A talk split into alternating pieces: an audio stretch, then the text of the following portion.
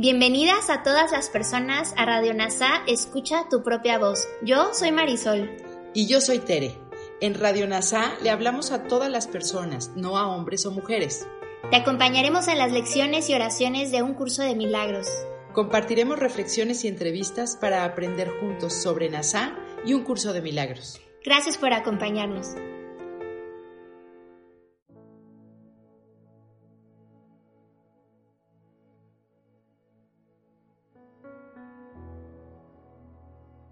Bienvenidos a la lección 69 de un curso de milagros. Mis resentimientos ocultan la luz del mundo de mí.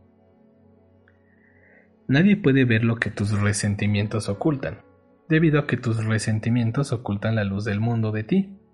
Todo el mundo se halla inmerso en la oscuridad y tú junto con ellos. Pero a medida que el velo de tus resentimientos se descorre, os liberaréis juntos. Comparte tu salvación con aquel que estuvo a tu lado cuando estabas en el infierno. Él es tu hermano, en la luz del mundo que os salva a los dos. Intentemos hoy nuevamente llegar a la luz en ti. Antes de emprender esto en nuestra sesión de práctica más larga, dediquemos varios minutos a reflexionar sobre lo que estamos tratando de hacer. Estamos intentando literalmente ponernos en contacto con la salvación del mundo Estamos tratando de ver más allá del velo de tinieblas que la mantiene oculta. Estamos tratando de descorrer el velo y de ver las lágrimas del Hijo de Dios desaparecer a la luz del sol. Hoy daremos comienzo a nuestra sesión de práctica más larga, plenamente conscientes de que esto es así y armados de una firme determinación por llegar hasta aquello que nos es más querido que ninguna otra cosa.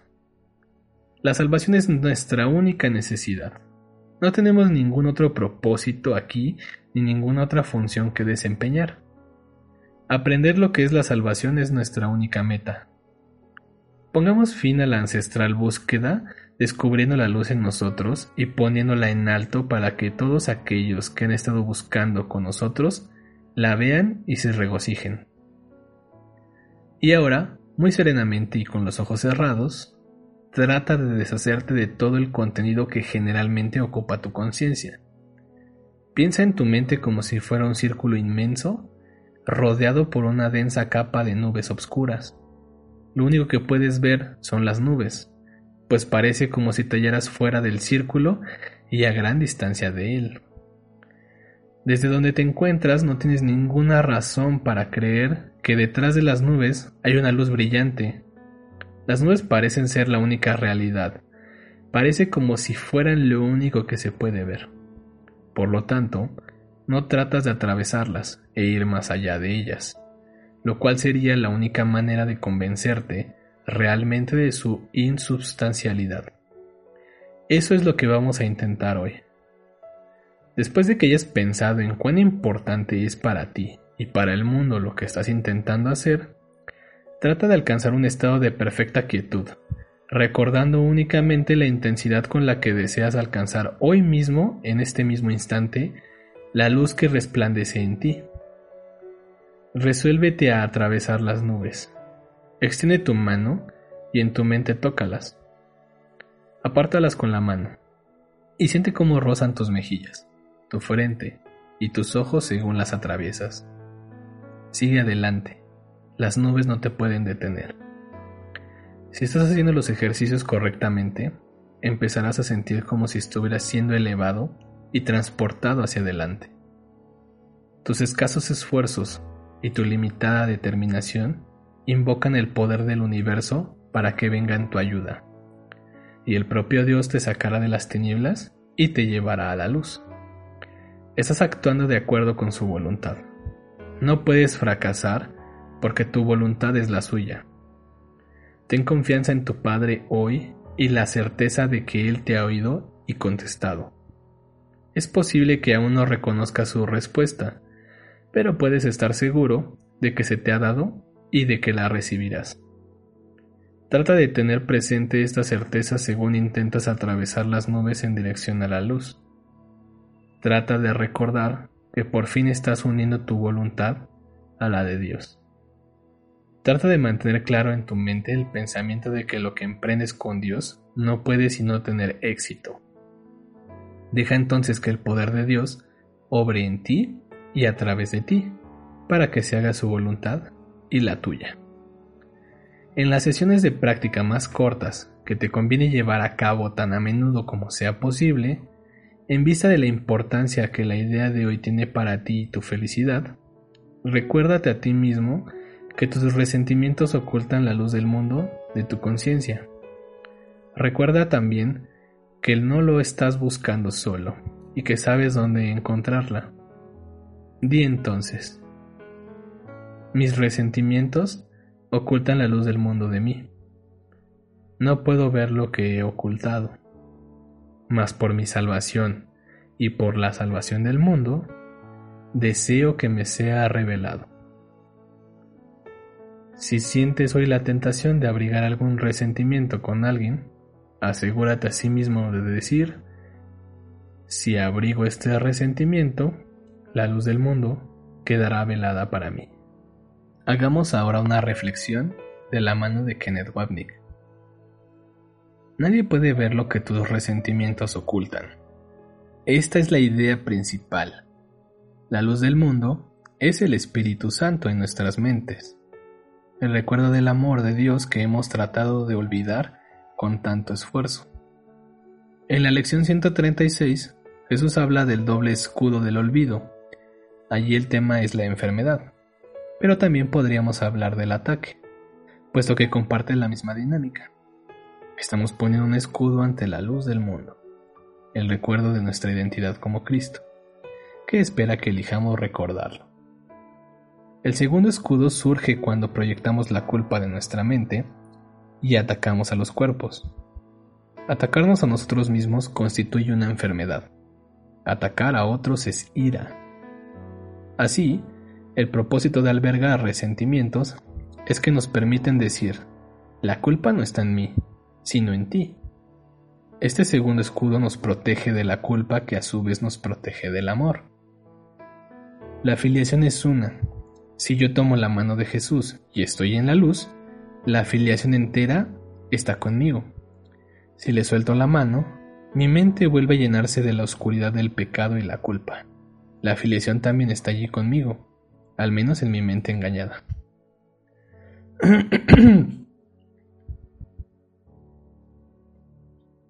Este levantar el velo, la esencia del perdón o del milagro, no tiene nada que ver con no tiene nada que ver con lo que la otra persona acepta, cree o percibe, ni con lo que deja de aceptar, creer o percibir.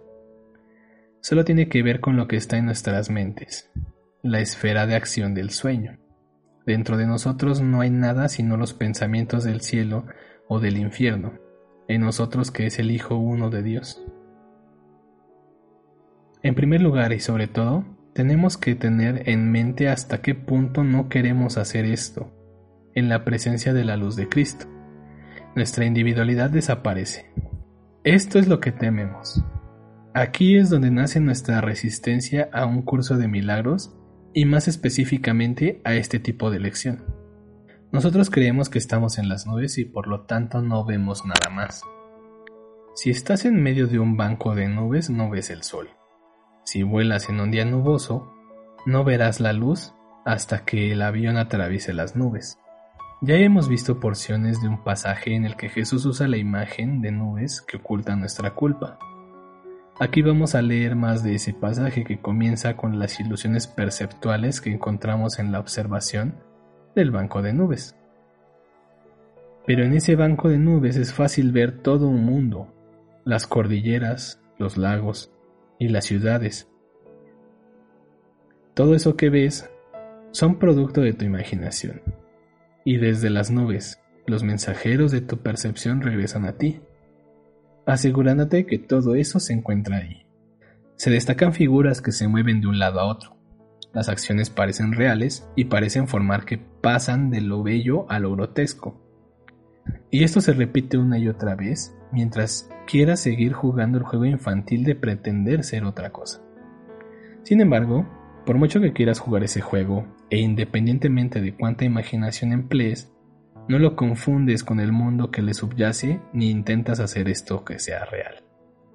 Asimismo, debería ser con las tenebrosas nubes de la culpabilidad, las cuales son igualmente vaporosas e insustanciales. No te pueden mayugar al atravesarlas. Deja que tu guía te muestre su naturaleza insustancial a medida que te conduce más allá de ellas pues debajo de ellas hay un mundo de luz sobre el que esas nubes no arrojan sombras. Sus sombras solo nublan el mundo que se encuentra más allá de ellas, el cual está aún más alejado de la luz. Sin embargo, no pueden arrojar sombras sobre la luz. Una vez que atraviesan las nubes, ves el sol y su luz. Estos no habían desaparecido aunque aunque las nubes afectaban adversamente a nuestra vista. El punto obvio es que nuestra creencia en el pecado y la culpa no ha afectado al amor que es nuestro ser. Una vez más, esa preciosa línea no se perdió ni una sola nota del himno celestial.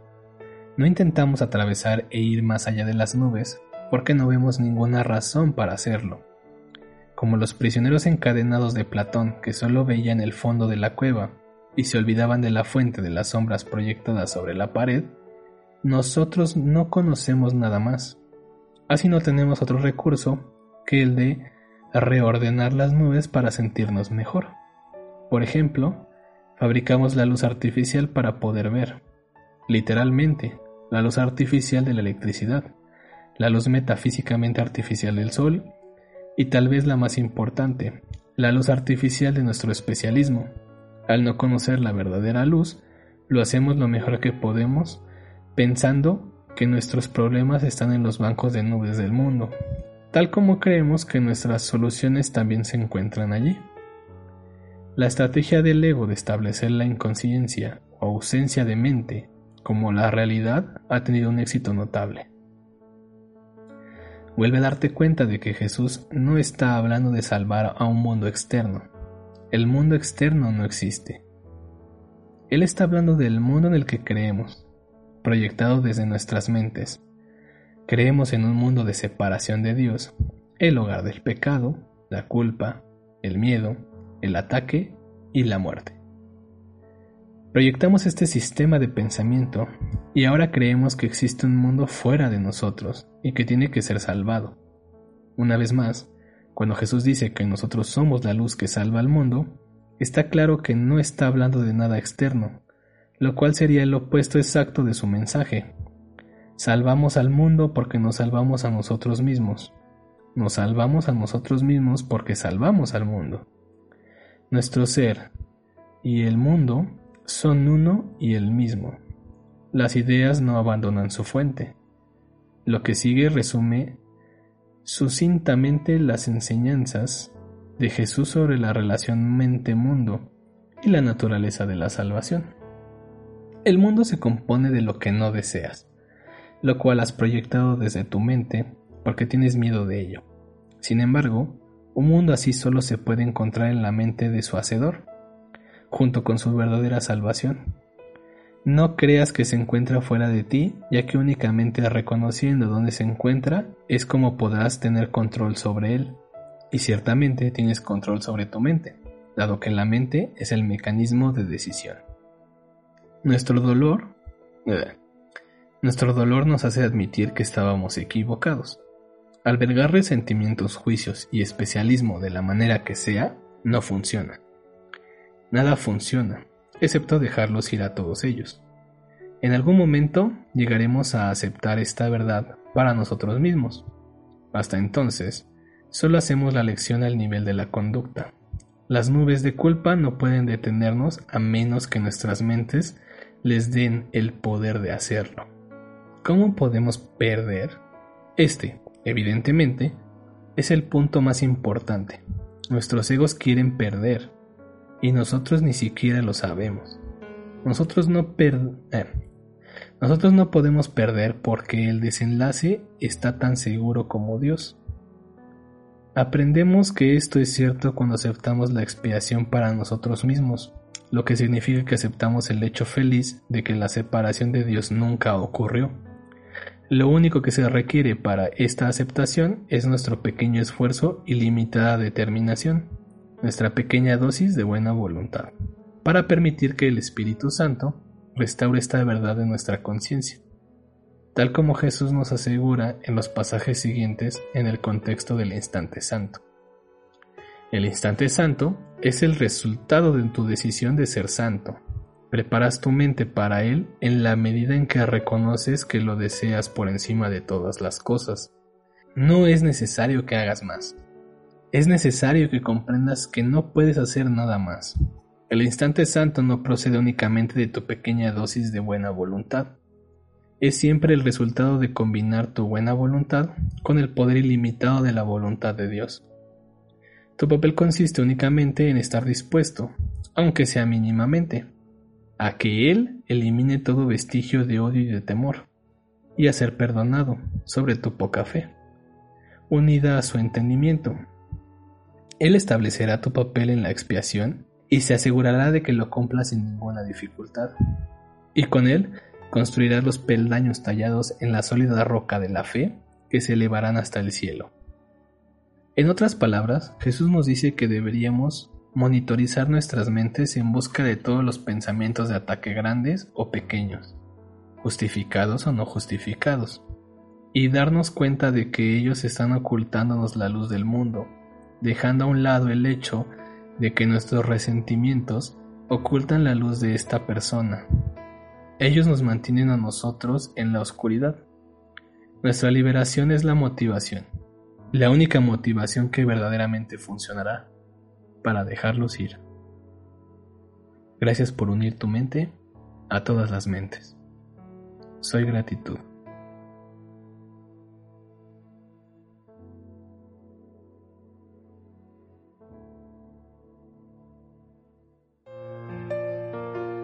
Gracias por unirte a Radio NASA. Escucha tu propia voz. Te esperamos en la siguiente transmisión. Búscanos en Instagram y Facebook como arroba NASA Curarte Tú. También encuéntranos en Telegram y YouTube. Suscríbete a este espacio y escucha, tu propia voz.